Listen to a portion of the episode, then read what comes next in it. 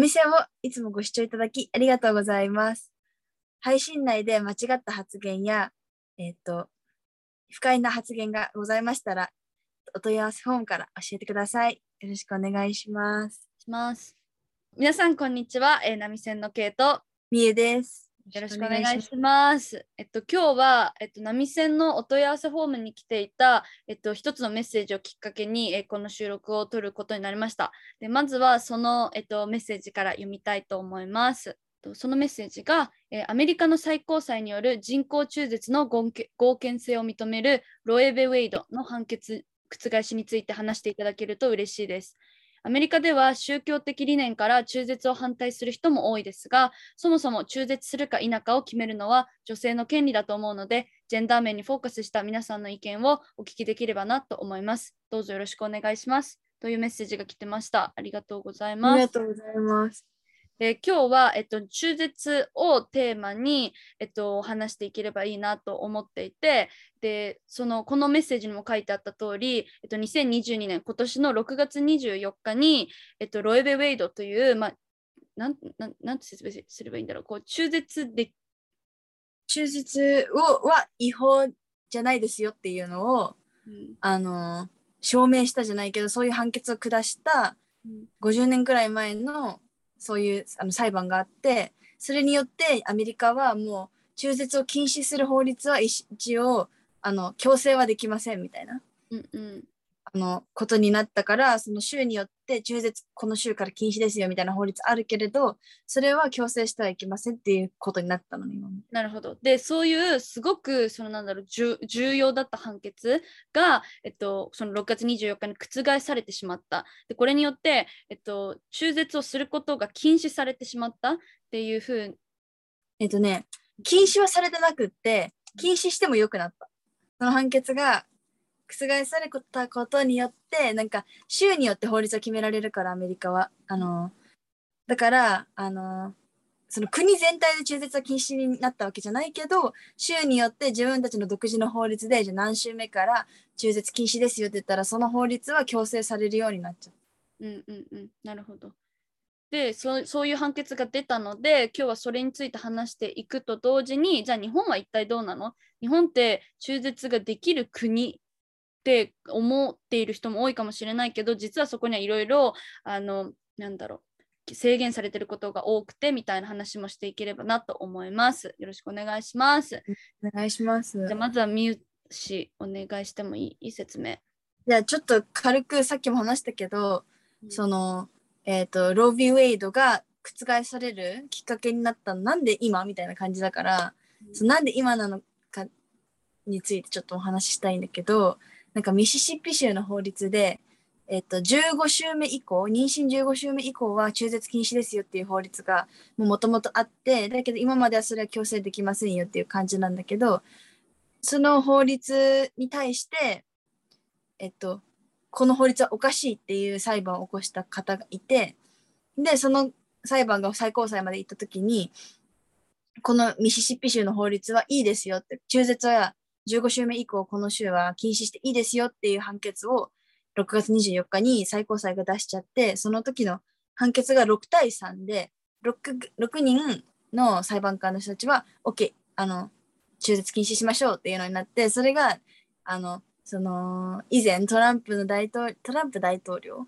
元大統領が任命したその最高裁の人たちがいたからっていうのもあって、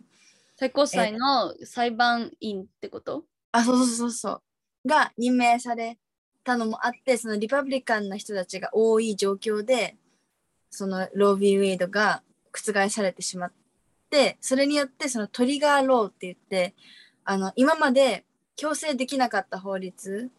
だけど、まあ、存在はしてた法律が強制されるようになっちゃって、それが13個の州、今50州中13個の州がだから中絶は禁止されてて、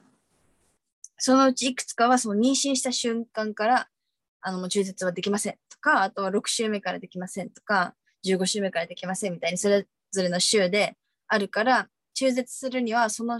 州の人たちはどっか別の中絶していい州に、えっと、移動して中絶を受けないといけないっていう状況に今なってるっていう感じだ。えそのトリガーローっていうのは、えっと中絶を禁止する法律ってこと？えっと、トリガーロー自体はその今まで禁止できない法律きあき強制できなかった法律が強制できるようになることだから中絶とだけに限らないんだけど、今回のトリガーローはそのロービューウェイドが覆されたことによって強制できるようになった中絶の法律のことを指してる。うん分かりにくいね難しいね。うん 分かりにくいんだけど。うん、じゃあ日本の話も比較しやすく多分続けて話した方がいいかなと思うので話していくんだけど、うん、えっと、日本は実は何だろう中絶できる国って思ってる人すごく多いと思うんだけど実は基本は禁止されています。で何によって禁止されてるかっていうと、えっと、堕胎罪というものが日本にはあってでこれはえっと、なんとなんと明治時代1907年から続いてる、えっと、罪堕胎罪っていうものがあってあります。ででこれはえっとそのなんだろう、まあ、罪なんだけど実は今は母体保護法っていうものがあって一定の条件を満たせば人工妊娠中絶が、えっと、認められています。でこの条件っていうのが、えっとね、説明するとまあ、丸1身体的経済的理由により母体の健康を損なう場合は中絶してもいいよ。丸2え暴行や脅迫によるレイプによって妊娠した場合が、えっと、中絶していいよってこの2つの条件があるんだけどで問題めちゃめちゃ問題なのがさっき言ったその身体的経済的理由の方の場合は原則として配偶者の同意が必要となっています。で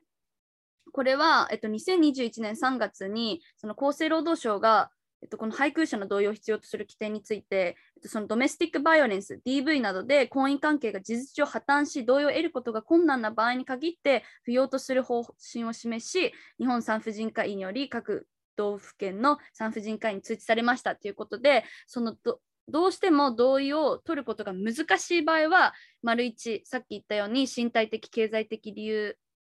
で中絶したい場合も別に同意はいらないよとはなってるんだけど基本は妊娠して中絶したい場合は配偶者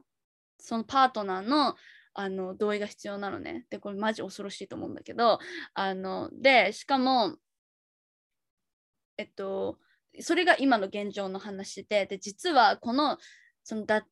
だ、えっと、母体保護法の前にその改正される前に優生保護法っていうものがあっってでこの時1948年から優生保護法っていうものがあるんだけどこの時も実は日本は中絶が認められててこれは結構他の国より先だって認めてたのね。でもこれの理由が何で認めてた認められてたかっていうとその優生上の見地から不良な子孫の出生を防止するとともに母体の生命生命健康を保護することを目的に制定された日本の法律であります。なのでめちゃめちゃ優勢思想があるので、すごく障害者に対して差別をするその不良な鍵かっこ付きだけど不良な子孫を残さないためにずっと日本は中絶を許可してきた。ででこれはジェンダーとはちょっと離れるかもしれないけどその障害者の強制不妊手術障害者であるからという理由でもう妊娠ができない体にしたしてしまう。それを手術を国が先導してたっていう事実があってでこの優生保護法っていうのは1996年マジで超最近までずっと残ってたのね。でこのすごく差別的な、えっと、法律を引き継いでるのが母体保護法になっています。でこのもう話が行ったり来たりしてマジで申し訳ないんだけどそのさっき言ってた同意が必要っていう話なんだけどなんかなんだろうこれってその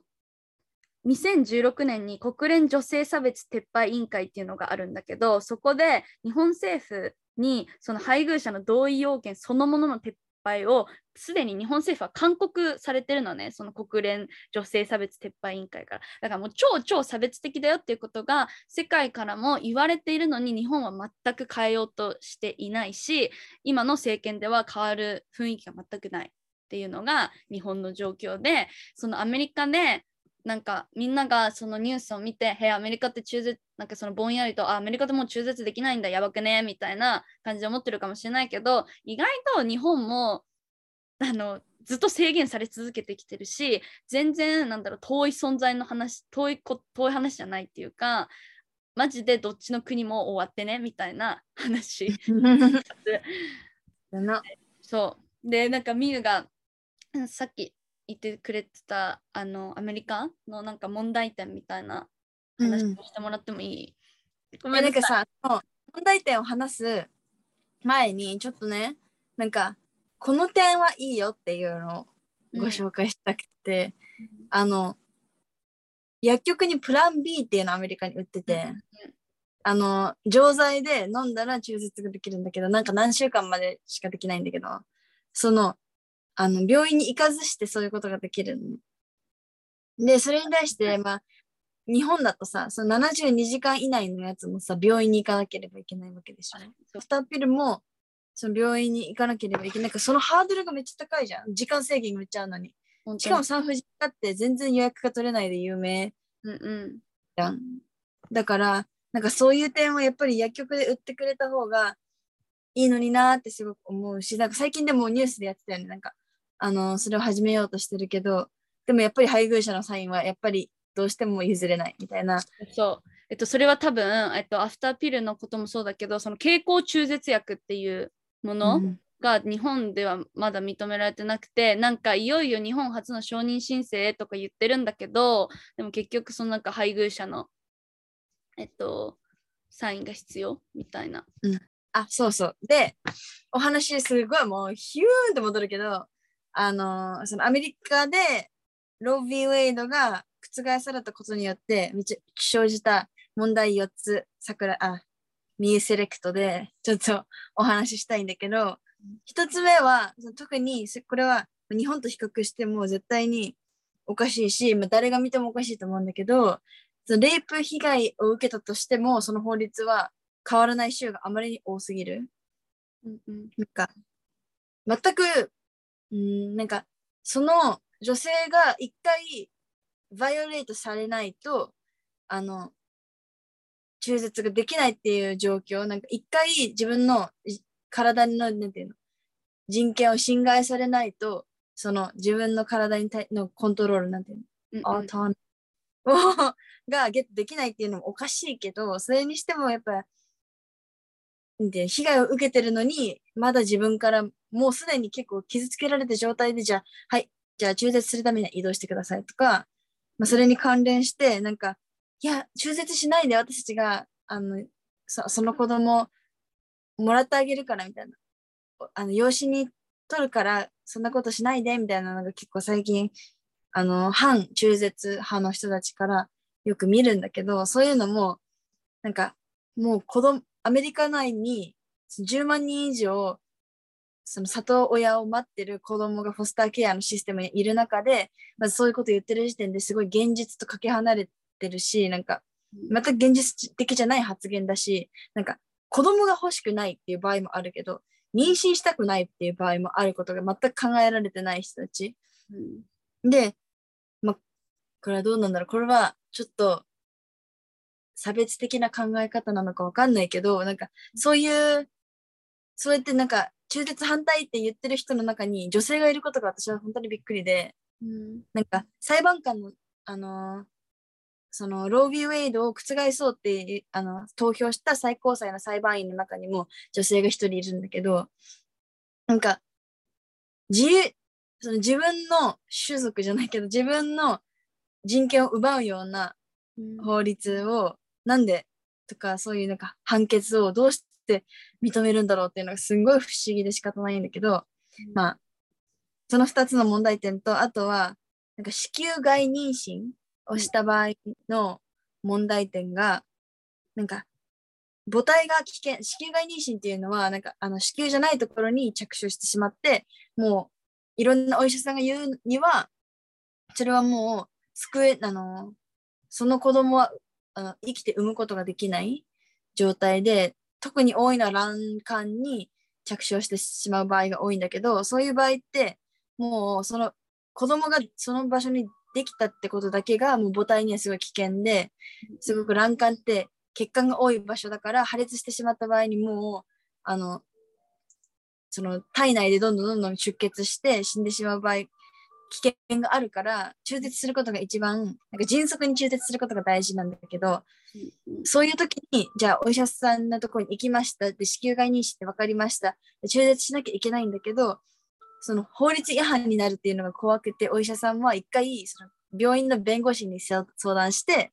で何時間も待った上で手術をしないといけないってその待つ時間はなんか子宮外妊娠ってすごいもうすぐに手術を受けれたとしても結構地獄みたいらしくって、もうすでに体内で出血してる場合もあるから。で、そういうと状況で3、4時間待たされるって、もう仕方ないことで病院が悪いわけでは全くないんだけど、そういう法律をなんで作ったって すごい、うん、なんでそれが OK になったって不思議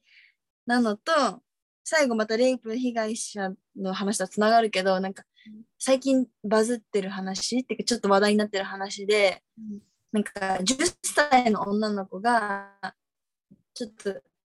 ちょっとっていうか、虐待されてて、レイプをされて、あの、妊娠した状してしまった状態で病院に行ったら、それがなんか6週間と3日で、その子の週では6週間まで中絶 OK、それ以降はダメ。だから3日過ぎただけだったんだけど、うん、それのせいで別の州に移動して中絶のあの治療を受けなければいけなかったっていう話があってそれがすごいみんな怒り心頭10歳だよみたいな。うん、でもう虐待もされてる状態でじゃああなた今この病院ではあなたをあのケアすることはできないのでじゃあ別の州に移動してくださいって言われるなんて考えただけで恐ろしいわっていう。なるほどね。4つの理由がございます。ミュありがシェアしてくれてありがとうなんだけど、なんか、そうね、なんか、なん、なんともコメントしづらいっていうか、てかめっちゃ怒ってるんだけど、なんか、どうしてこうなっちゃったんだろうみたいな。どうしてこうなっちゃったんだろうと思うし、なんか、逆になんかあんまりに当たり前すぎて反対、なんか怒ることが当たり前って思っちゃうから、うん、その中絶反対派の人がいることが本当に本当に本当にびっくりで、うん、なんかその中絶できる場所あの Planned Parenthood っていうそういう中絶とかあのをやってるところがあって NPO だと思うんだけど、うん、そこの建物に火をつけたりその前で中絶反対ってその入っていく人たちに向かって言ったり、職員を傷つけたり、なんか、する人がいる。なんで、そこまで、まずなんか人にそんなに、なんで関心を持ってるのって。うん、なんか、関心っていうか干渉だよね。そうそうそう。なんでそんなに干渉したいっていうか干渉できると思ってるのってすごい思っちゃうよね。なんか多分アメリカはあのそのキリスト教を信じているか信じてないかっていうか信じてる人の中にもちろん中絶していいだろうって言ってる人絶対いっぱいいると思うけどその中絶反対派の理由としてキリスト教って結構深く関わってるんだよねきっと。うんそうなんだよね。なんかなんだろうなそのそのミュウがさっき言ってたポイントそのなんで人のこと人にそこまで干渉してくるんだっていう話なんだけどなんかまあこれみんなき皆さん聞いたことある言葉かもしれないけどこの私たちにはリプロダクティブライツというものがあります。で、そのリプロリプロダクティブライツっていうものがね、そのカタカナだからよく分かりにくいと思うから、あの何かっていうのを簡単に説明すると、それは自分の身体に関することを自分自身で選択し決められる権利のことです。で、これは私たち一人一人が持っているはずなのね。だけど、そういうものを平気で侵害してくることが多すぎる。なんか本当にそうだからそれ干渉してくるのも自分、私のリプロダクティブライツを侵害してるってことなんだよね。うん、なんかさそそのなんだろうアメリカのことを私あんまり詳しくないからそのキリスト教がどう関わってるかとかも正直わからないんだけどどう関わってるか深く関わってるかとかわからないんだけどでもなんだろうな自分の身体のことぐらい自分で決めさせろよってなんでそんな当たり前のことをこの2022年に訴えなきゃいけないんだっていう超腹立たしいよね。腹立たしいよね。うん。なんかいや置き換えて考えてみたらさ、当たり前の話じゃない？なんかその子供なり自分の子供なりなんなりもうすでに生まれてる人ね。がじゃあなんかなんか肺移植が必要ですみたいな。そうじゃないと死にますって言われた時にそれでも私の肺をあげるかどうか自分で決めるじゃん。うん。なんかそこで強制的に取られるなんてことありえないじゃん。うん。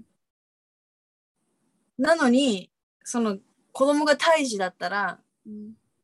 その親の母親の子宮はその人その胎児が使っていいっていうことになってるってわけじゃん。うん。したくなくても。っうん。ていうのが普通におかしいと。なんかそう普通におかしい。なんか なんだろうな。あとそのなんか同意の話だけどなんかね私そのね最初同意の話を聞いた時にすっごく恥ずかしい話なんだけどえ話し合えばよくないと思っちゃったの。パートナーの人と。最初にその話を聞いた時に。であんまり考えてなかったから。でもおかしいよね。だって私が妊娠してんのになんで私が中絶する権利を私のパートナーのの同意がないと決められないの私の体なのに。でなんかそのなんだろうそのぼえなんだっけ母体保護法のに追加されてそのドメスティックバイオレンス受けている場合はなんか同意を取りにくい場合はとか言ってるけどなんかえなんでそのそのミュウがさっきも言ってたように自分がバイオレートその侵害まずされないとその同意を同意を得なくてもいいってなんかどうして自分が望み望まない妊娠をしてるってだけでもすごく精神的にもか体その体身体的にもすごく被害をすでに受けている状態でどうして自分の体を守るためにさらにさらなる被害を受け入れなきゃいけないのって。なんかそれって別にドメスティックバイオレンス受けてるかどうかの話じゃなくないみたいな、うん。うん、なんだろうな、ね。にも想像力が乏しいと思う本当にこの法律がん。まだ残ってるってことが？なんかだってさ妊娠する人はさする側の人はさ妊娠をしなきゃいけないわけじゃん。ただ子供ゲットじゃないじゃん。うん。それに対してその配偶者側の人はさとかそのパートナー側の人はさうん。子供ゲットなわけじゃん。子供が欲しいか欲しくないかの選択じゃん。うん。なんかその時点で例えばさなんか仲良し仲良くてもじゃあ私は子供が欲しいです。うんでもパートナーのその妊娠してる側の人はいや妊娠したくないんだよ っていう。うんうん。のでさそんなの話し合いで決めるんじゃなくて妊娠したくない人が妊娠しないで子供欲しい人は別でそんなに欲しいんだったら別でどうにかしてもらって。なんかなんだろうなそのなんて言うんだろうななんかうーんなんて言うんだろうな。なんかそのあまりにも妊娠を簡単に捉えすぎてないかっていうかさ、なんかいやそれはもちろんね話し合いができるあのカップルなら全あの話し合いってもちろんするべきだと思うの。だってその子供を作るっていうことに関してはそもそも2人のなんだろう人がいないとできないことだからなんかもちろんその子供についての意見をねその妊娠してない側の人から聞くっていうのはいやもちろんそういうこともあるだろうよ。そういうカップルもいるだろうと思う。だけどみたいな。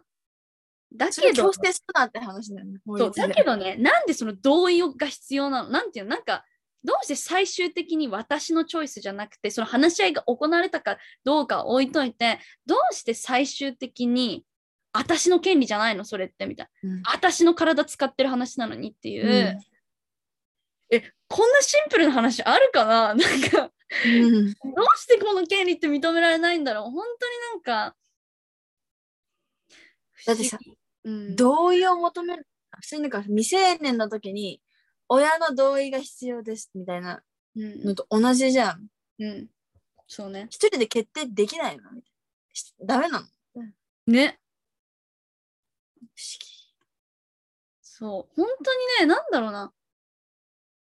不思議なんだよな。なんか、なんかやっぱりでも本当にどうしてこれがこんな簡単に理解できること？っていうか簡単におかしいって気づけることがやっぱりこのずっとこのままどうしてこのままその維持そのこの変な状態が維持されてるかっていうとやっぱりそのいろいろ法律とかをね決める人が男性中心的だっていうのももちろんあると思うの。だってわからないじゃない？妊娠して妊娠する気持ちって自分が10ヶ月そこら なんか誰他の命を自分の体に入れることとかそれによって体が変化していくこととかなんだろうななんかわからんわわなんかあ本当にさうん、想像できてないんだろうなっていう。なんかさそれがさ私たちだって経験ないわけじゃん。ない。想像とかの問題なんかもうシンプルロジックじゃない I know! え？みたいな。え？どういうこと？みたいな。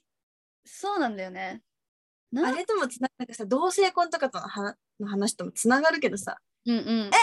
どういうこと？じゃんもうしもう本当それしか言うことはない。あ？みたいな。そう認めら権利が認められてないことに関してだよね。そうそうそうそう。なんかあれだよね。アメリカのさなんかあの新聞記事とか読んでたんだけどあのその中絶のこの意見が認め中絶が違憲ってなった？そのこのなんやばいまた判決名忘れちゃったあだからロビー・ウェイドが覆されたそうロービー・ウェイドが覆されたことによってその同性婚アメリカ2015年から、まあ、認められてるっていう感じになってるけどそのその判決さえも覆されてしまうんじゃないかっていうなんか恐れ？みたいなのがあってそれに対して声を上げてる人もいるみたいなことをなんかそういう記事も読んでなんかそうだよね。だって何退化してじゃない、ほんとそうだね。なんかは？ってなんで禁止しようと思ったんだろう。もう本当に不思議。わからないの。わからないの。だってでも本当に怖いなと思うのがこんなにシンプルなロジックで理解できることがあのなんだろう。違憲とか言われちゃうと、うん、それこそこの前の大阪高裁のこともそうだけどあのあのあの日本のね大阪高裁で同性婚は違憲であるって言われちゃっていやなんでっつって。なんか、うんなんか本当に全部の問題ってこのなんかちょっと違った部分に違った問題に見えるかもしれないけど本当にそのやっぱり誰がその法律を決めているかとか誰がその裁判を決定裁判の結果を決定できる判決を決定できる立場にいるかによって本当にこんなシンプルで超重要な権利ってマジで簡単に剥奪されてしまうんだなってことがすごい分かったよね。うん。そう、だからね、選挙に行こうって話。うん。選挙のじゃあ話にちょっと進むけ進むってか、okay. ちょっと行くけどさ、okay. なんか私個人的にそんなにちゃんと調べてないから、本当に、あの、生意気なことは全く言えないんだけど、あの、インタビューとかさ、私テレビいっぱい見るから、なんかいろんなインタビューを見るわけ。選挙行きますか？みたいな聞いてるインタビューとかさ。間違いなく行く派なんだけど、うん、なんかその中でよく見る意見が、なんか若い人は出馬が出馬してないから誰にも投票したくないみたいな、うん、人とか、あとはなんかみんな良くないから投票したくないみたいな、うん。っていうのを見ると、みんなが悪いとか、なんかこういう人がいない求めてる人がいないから投票しませんなんて生意気なこと絶対に言えないなって思うわけよ。うん、なんかよく考えて自分がどの人に投票するか、なんか別に全員いいと思ってなくても、なんかこの人がマシだなって思うだのでもいいけどさ、なんか投票行くじゃん。うん、それでなんか投票してない、行ってないけど文句言うとか、あの、投票行くけどなんか誰も好きじゃないから誰にも投票しませんとか言う,、なんかうん言う人に対してモヤモヤする。うん、確かに。なんか、うん、私が思うのは、うん、わかんない。みゆが今、なんて、いつ今ちょっともういろいろ話しすぎて頭混乱してんだけど、なんか私のね、いろいろなんかこう選挙のなんか内容とか見てて思うのが、うん、なんかね、ぴったんこな候補者なんかいないわけ。だって、そうそうだっておかしいじゃん。こんなに国民がいて、そんな数人の候補者に自分の意見と100%合う相手なんていないわけ。そんなの、そうなんそうあバチコリ合う人なんかいないんだけど、でもいかに自分が重要視していることを叶えてくれそうな人、例えば選択的夫婦別姓だったり、同性婚の法制化だったり、その自分が特に大切にしているトピックを実現してくれそうな候補者のマシな方を選ぶっていう話なの。だから、うん。え、そうだよね。うん。そうだよ。そう。だから、だからうん。まあだから、そういうこともあって、逆に同性婚とかそういうところがし、なんか、ないがしろになるっていう部分もあると思う。なんか、経済の方が大事だよって思う人の方が多いから、うんっていうのもあると思うけど、そういうことだよね。そう。大事だと思うところで一致してる人に投票するんだよね。そうだよ。そういう話なんだ。そういう話なんだうん。だし、なんだろうな。あとはだけど、なんか別に誰にも入れたくないって人ももちろんいると思うんだよね。いると思うんだけど、今の生活にハッピーですかって最低賃金、他の先進国に比べて、まあ、これはジェンダーの話じゃないけど、他の先進国に比べて、給料がめちゃめちゃ低く、低い日本に対してどう思いますかとか、これだけ同じ長い長い長くそのなんだろう与党が変わってないままな変わってない状態で自分の生活がちょっとでも良くなりましたかっていうのをまず考えなきゃいけないうんっ。ていうのはすごくあると思思うんだ。うん。でなかなかそれってそのやっぱ親のほ親のね親からなんかそのお金もらってたりなんだろう親にその生活を世話してもらってるなんか私たちみたいななんだろう若い世代そういう人が多いと思うんだけど若い人たちって、まあ、とにかく特に大学生とか。でもなんか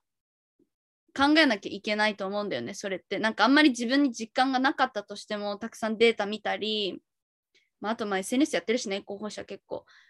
本当にそれを、うん、なんだろうな。本当にあの話戻るけどこういうふうに自分が当たり前だと思ってた